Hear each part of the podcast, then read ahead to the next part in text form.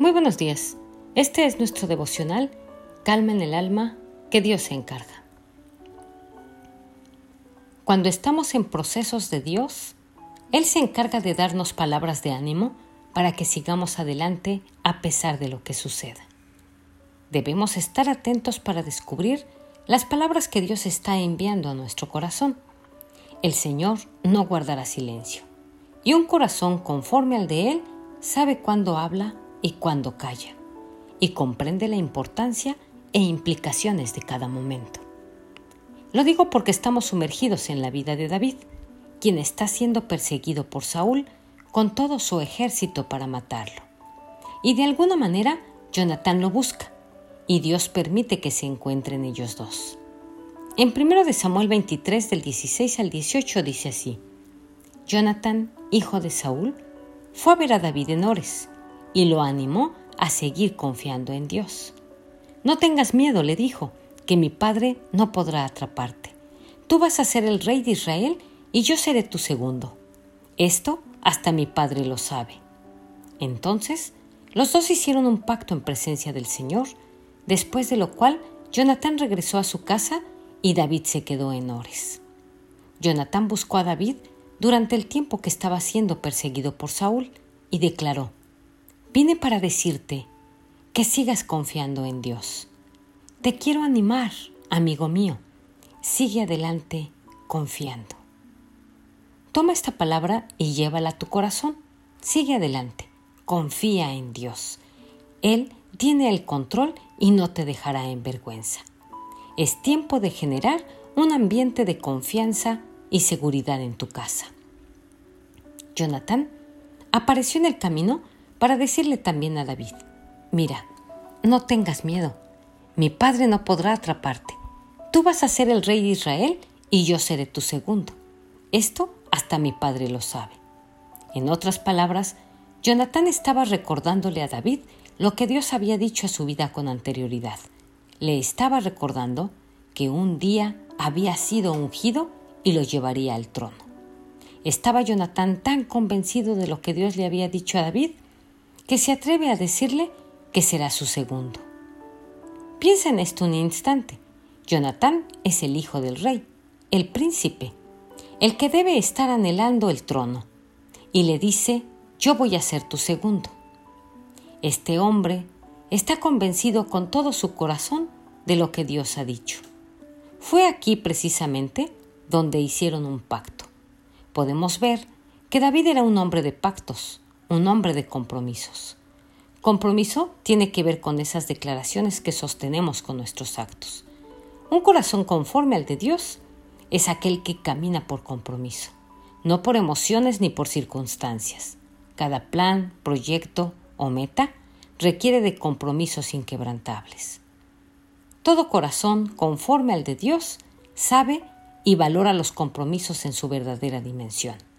No es este tipo de personas que se acomodan o dicen comprometerse cuando todo está bien, pero cuando las cosas se ponen difíciles, entonces se olvidan.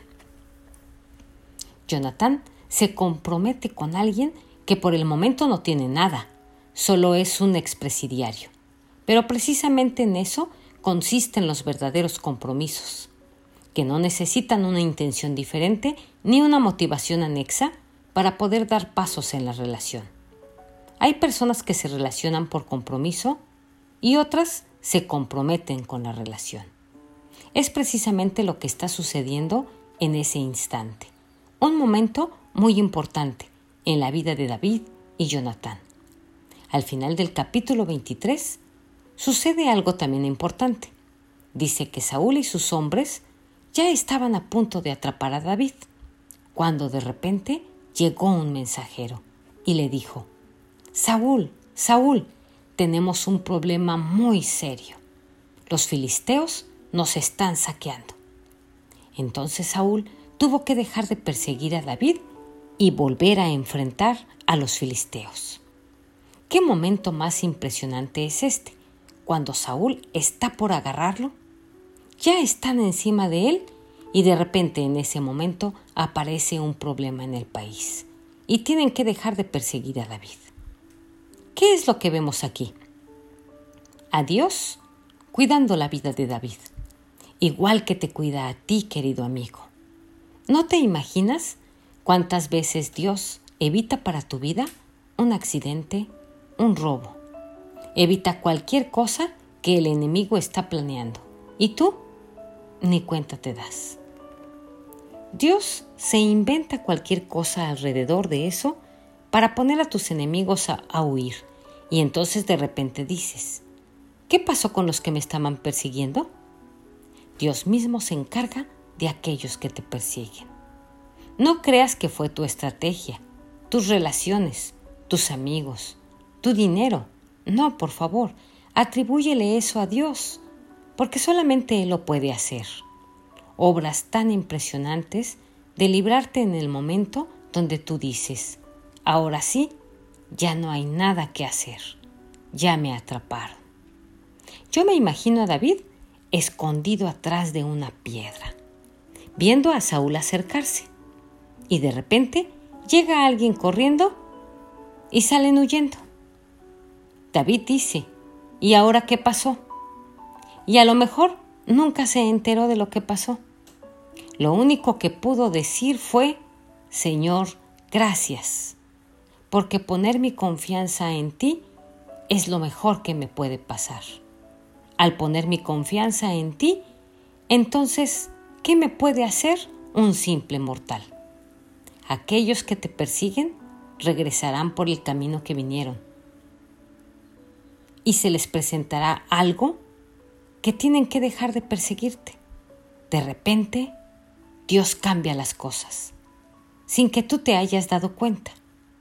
El Señor está contigo. Así que seguridad y confianza en estos días. Le pido a Dios te bendiga y te guarde. Soy Litsi Contreras desde Veracruz, México.